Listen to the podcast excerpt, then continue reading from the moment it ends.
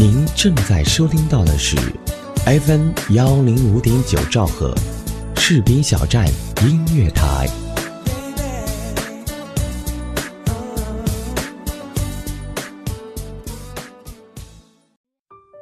每年春天，故地重游熟悉的军营，这已经成为人生中的一个仪式。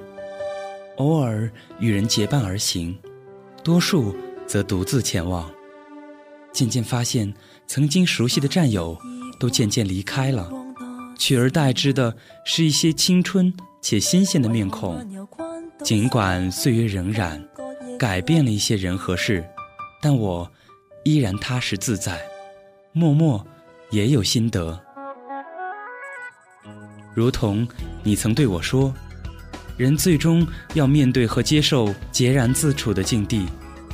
如果。有人出现陪一程，那是额外的礼物，但不是理所当然。士兵小站音乐台，用心聆听，我们一直在路上。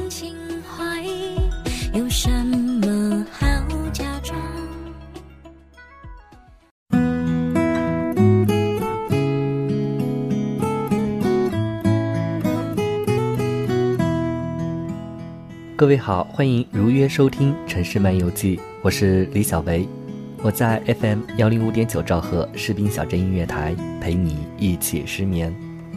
今天在准备节目的时候，看到很多军嫂的新闻报道，比如新婚兵哥军嫂在部队拉练途中相距两分钟，让军嫂告诉你军人到底该拿多少工资，你守着爸，我守着家。探亲军嫂向抗洪丈夫告白等等，真的每一篇文章都让我感触很深。军嫂因为有了一个“军”字，也感染着军人对社会、对他人的奉献大爱。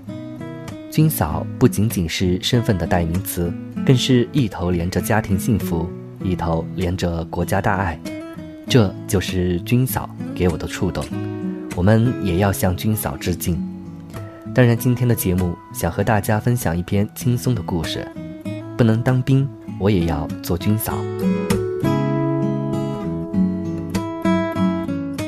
十年前，有个年轻的姑娘只身一人去了西藏。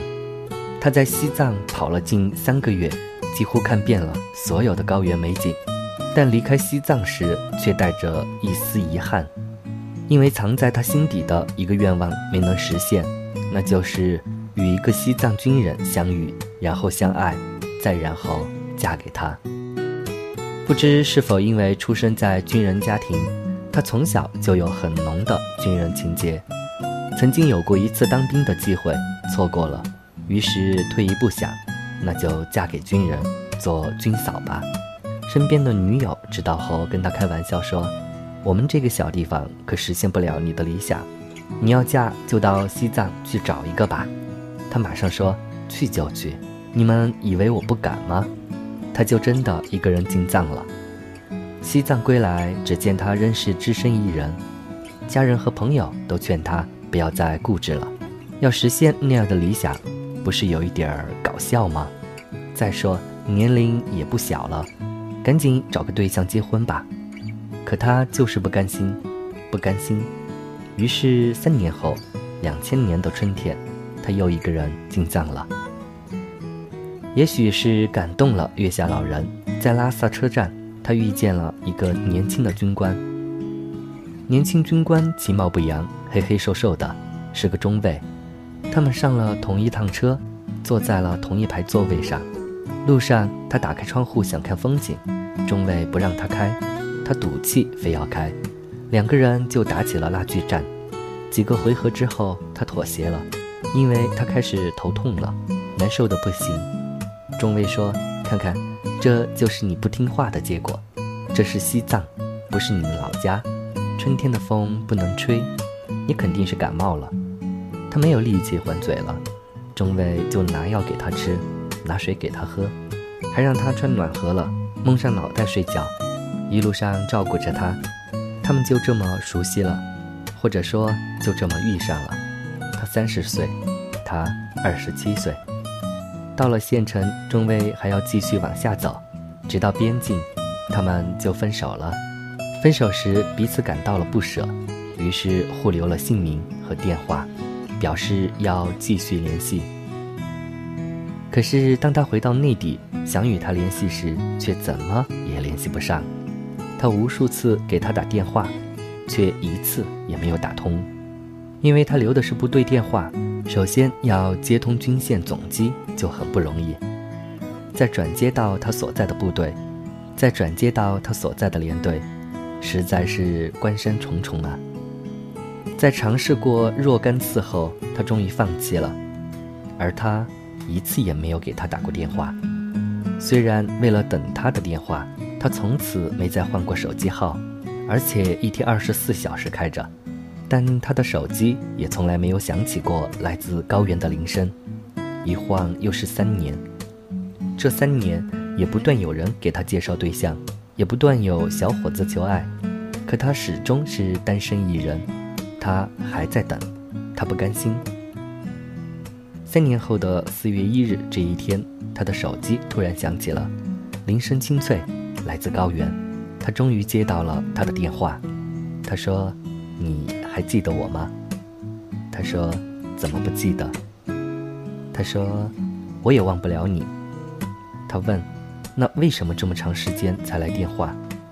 他说：“我没法给你打电话。今天我们部队的光缆终于开通了，终于可以直播长途电话了。我第一个电话就是打给你的。”他不说话了。他问：“这几年你想过我吗？”他答：“经常想。”他问：“那你喜欢我吗？”他答：“三年前就喜欢了。”他问：“那可以嫁给我吗？”他笑了，半开玩笑地说：“可以啊，你到这里来嘛。”他沉吟了一会儿，说：“好的，你给我四天的时间，四月五日我准时到。”他把他的话告诉了女友，女友说：“你别忘了，今天是愚人节，他肯定在逗你玩。他在西藏边防，多远啊？怎么可能因为你的一句话就跑到这里来？再说，你们三年没见了。”他一想，也是，但隐约的还是在期待。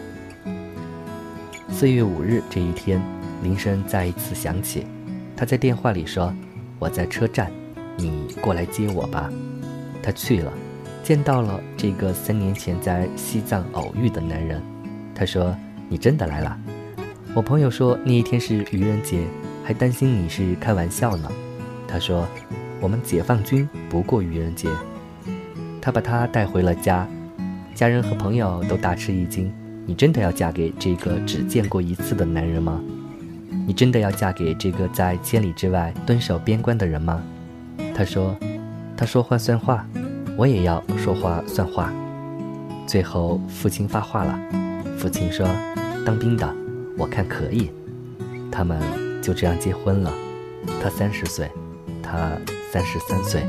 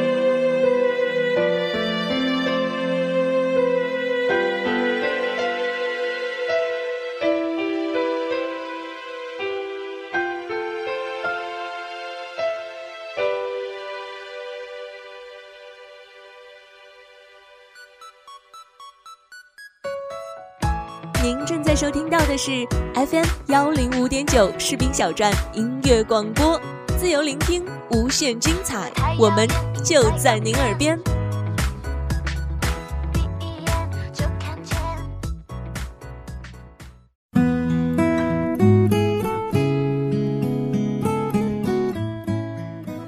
欢迎回来，这里是 FM 幺零五点九士兵小镇音乐台，正在为您播出的《城市漫游记》，我是李小维。也许嫁给军人是很多女孩的想法。有一篇文章很有意思，听完后你还想嫁给军人吗？嫁给军人的概率较少，和他相遇的几率太小，因为他们太少。全国二十到三十岁的男性公民约有一亿，每平方公里国土上约有十人。全国的军人不分男女老少，只有二百五十万，每平方公里国土上只有零点二五人。二百五十万军人中，十八到三十岁只有约一百万，每平方公里国土上只有零点一人。而每个适龄军人面前又有一百个左右的适龄女同胞，结论是要珍惜跟军人在一起的日子。军人的特点，他们是战争年代为了人民解放流血牺牲的人，他们是和平时期为了人民的幸福吃苦受累的人，他们天涯海角没有花前月下。结论要了解军人。选择军人的几个现实性问题：一、大多数军人所在的驻地艰苦；二、穷大兵大家都是知道的，跟军人结婚没钱、没车、没房；第三，跟军人结婚面临着两地分居，什么担子都得自己挑。虽然结婚了，但还是过着一个人的生活。结论：选择军人就注定要长期的等待。牵挂，选择军人，就等于选择了坚强；选择了军人，就选择了寂寞。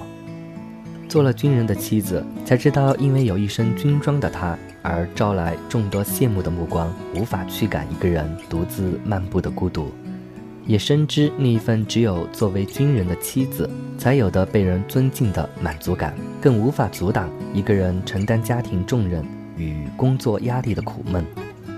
做了军人的妻子，才知道要耐得住寂寞，因为他们没有过多的时间陪你温情缠绵，还要养成一个人逛街购物的习惯，即便是你最终大包小包的挂满整个肩膀，也要当成一次减肥运动，努力自己完成，因为他们不会在你最需要帮助和最需要劳动力的时候出现在商场门口。当然还要耐得住相思与等待之苦，因为他们不仅不会在你想念他的时候适时的出现在你面前，给你一个期盼已久的拥抱，还要你望穿秋水的守望，就连梦里都不会放过你。那梦里他的归来与离去，会让你泪落枕边而不知。做了军人的妻子，要有品味平淡生活的勇气，要有抵挡利益诱惑的定力。他们无法给你一个奢华的家，因为他们是清贫的。做了军人的妻子，你要在生病时留着独自求医问药的力气，你要养成一个人生活居住的习惯，最好还要能自己寻找乐趣。你要在朋友聚会时，别人都成双成对，而你却形单影只时，能够应付这一种狼狈和落寞。你还要在朋友眉飞色舞大谈她老公又赚了几十万，或帮她买了一颗几克拉的钻戒时，能够从容且骄傲地说：“你的老公又立了个三等功。”而全然不顾他们的诧异或不屑或偷偷羡慕的眼神。军人得到尊重的来由，本质上是出于对人民军队的信任和爱戴。从一定的角度和层面，也反映出人民群众对人民军队所寄予的殷切希望。